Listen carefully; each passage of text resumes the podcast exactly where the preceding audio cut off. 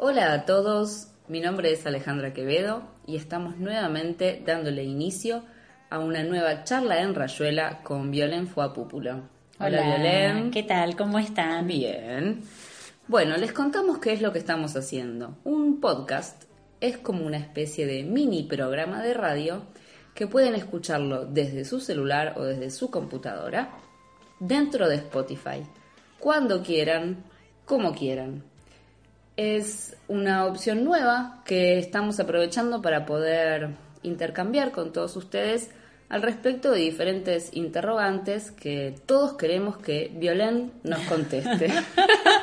Tenemos muchas preguntas para hacerle, pero como no le vamos a hacer todas a la vez, se las hacemos semanalmente en este podcast. Eso, y además como el tiempo es tirano, la característica de los podcasts es que son cortitos. Es decir, que mientras uno está haciendo muchas cosas como normalmente, bueno, 10 minutitos como para escuchar alguna cosa que ojalá les pueda servir y a mí me sirve ya estar trabajando con ustedes. Bien, ¿lo, lo escuchás de la estación Palermo a Catedral o arriba del 160 yendo a la facu?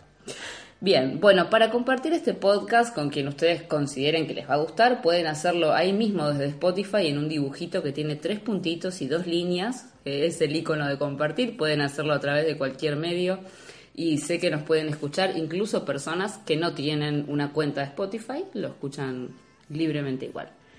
Y pueden empezar a seguirnos en nuestras redes Rayuelas Lacanianas, tanto en Instagram como en Facebook. Y vamos a arrancar, porque el tiempo es tirano, como dijo Violén. El tema del día de hoy es la queja sobre mi madre.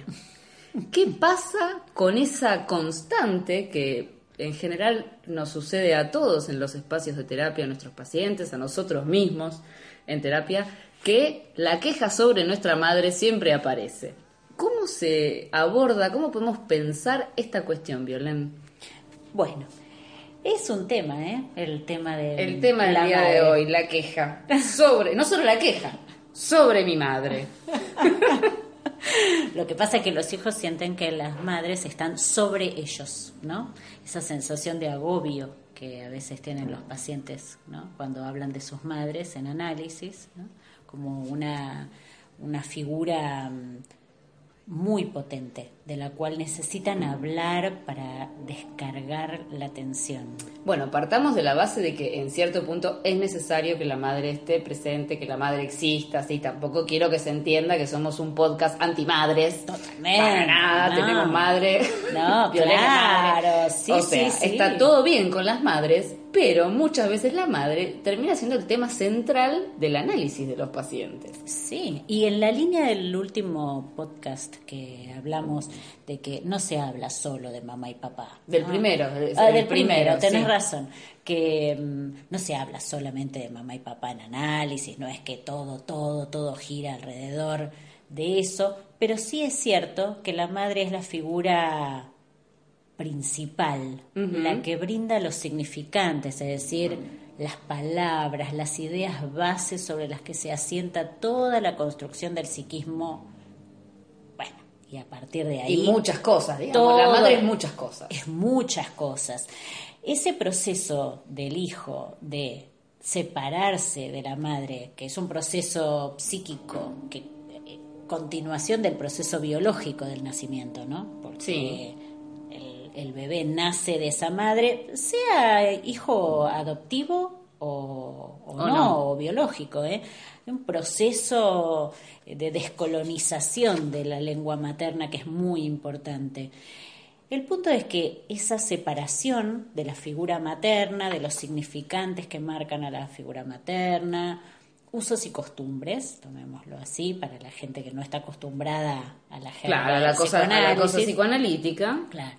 El punto es cómo un hijo se separa. Si se separa en medio del odio ¿sí? y a través de una descarga de tensión permanente, que podríamos ubicar en la línea de la reivindicación de derechos, es decir, ella debería haberme dado, debería haber... Mi mamá debería estar, mi mamá debería saber, Cómo mi mamá no se dio cuenta que yo estaba sufriendo y no estuvo ahí conmigo, ¿no? Que así lo dicen los pacientes. Porque Claro. se supone además que la mamá siempre sabe todo. Claro. Como si la madre tuviese una bola de cristal que viene incorporada cuando los hijos vienen al mundo. Hay ahí un fantasma de completud, ¿no? Del cual habla muy bien Freud, ¿no? Cuando empieza a describir la unión entre la madre y el niño.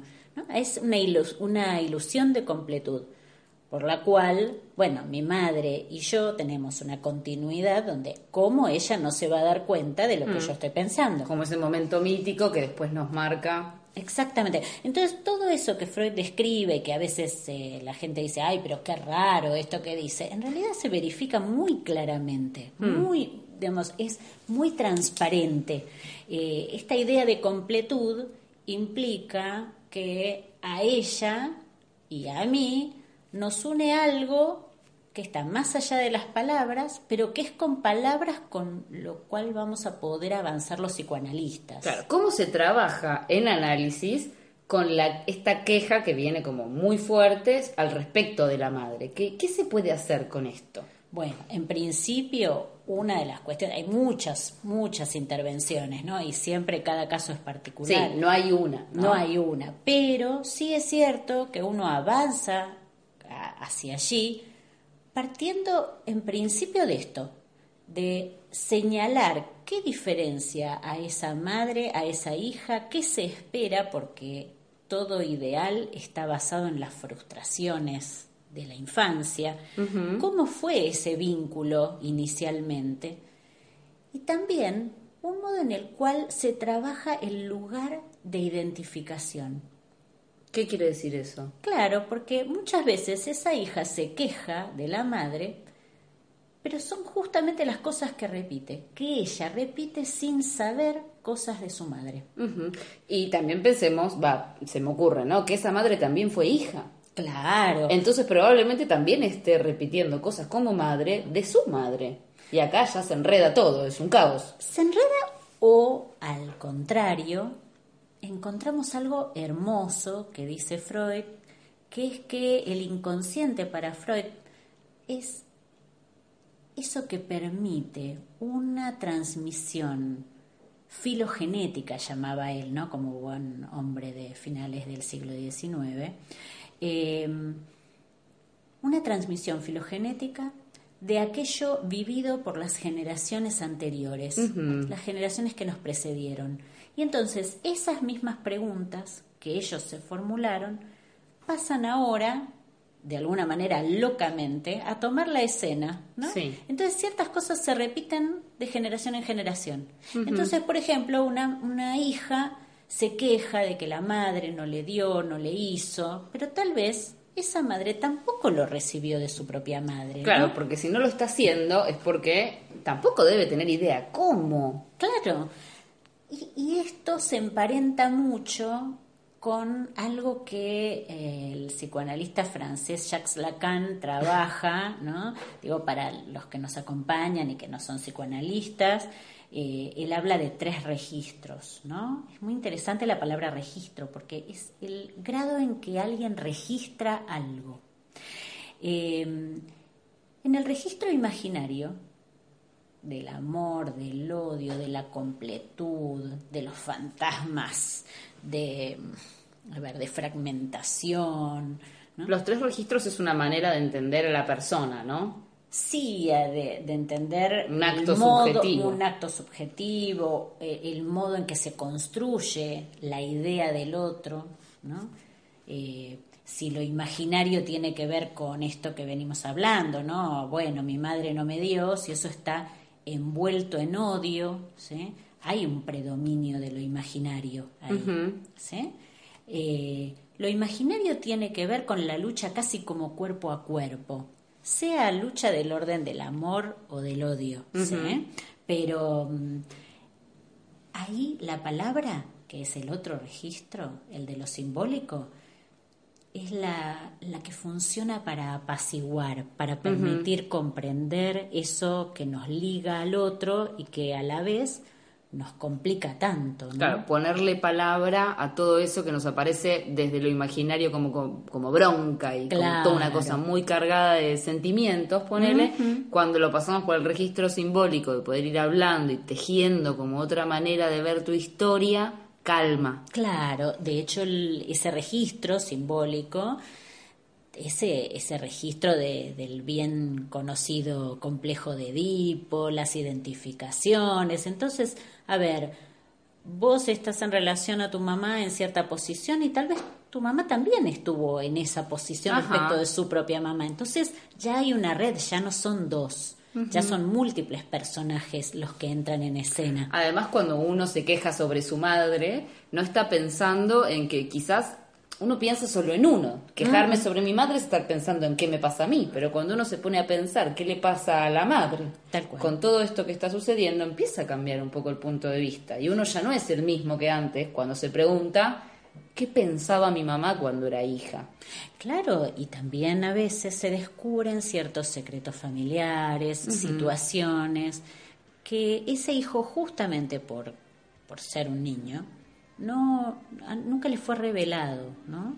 Eh, es muy interesante el trabajo, a ver, por supuesto, los psicoanalistas, pues yo adoro lo que hago y adoro eh, la confianza de los pacientes, de, trabajar con la historia, es maravilloso, pero también hay un tercer registro que tenemos que nombrar, que es el registro de lo real, lo que Lacan llama real con R mayúscula, que no se refiere a la realidad, como podríamos llamar, del sentido común, sino que tiene que ver con eso que es imposible de decir. Es decir, que en toda relación con un otro hay algo que está mucho más allá de las palabras y a lo que nos une, que tiene que ver con, eso que uno puede sentir por una madre con la que tal vez se ha peleado toda la vida, el día que esa madre muere, ¿no? Cuando un analista acompaña, por ejemplo, a un paciente eh, en la muerte de su madre, y hay cuestiones que exceden ya mucho la pelea por aquella situación que ocurrió tal día o tal otra. Claro, la situación desde lo real es otra. Exactamente. Y, y ahí se juegan...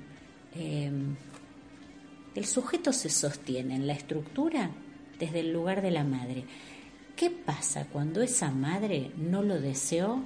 Bueno, eso es algo que podemos trabajar en otro podcast. Muy bien. Otro podcast será entonces en el que hablaremos de eso. Esta fue una breve aproximación a todo lo que podemos llegar a decir al respecto de la queja sobre la madre. Eh, muchas gracias, Violén, otra vez por estar con todos nosotros eh, en, esto, en estas charlas en Rayuela con Violén Fuapúpulo. Por hoy nos vamos a despedir. Gracias por dedicar ¿eh? este rato a escucharnos. Bien, sin antes recordarles que nos pueden seguir y compartir a quienes piensan que les interesa nuestro podcast desde Spotify o nos pueden seguir al Facebook o Instagram Rayuelas Lacanianas. Nos vemos la próxima. Muchas gracias, ¿eh? Chao, chao.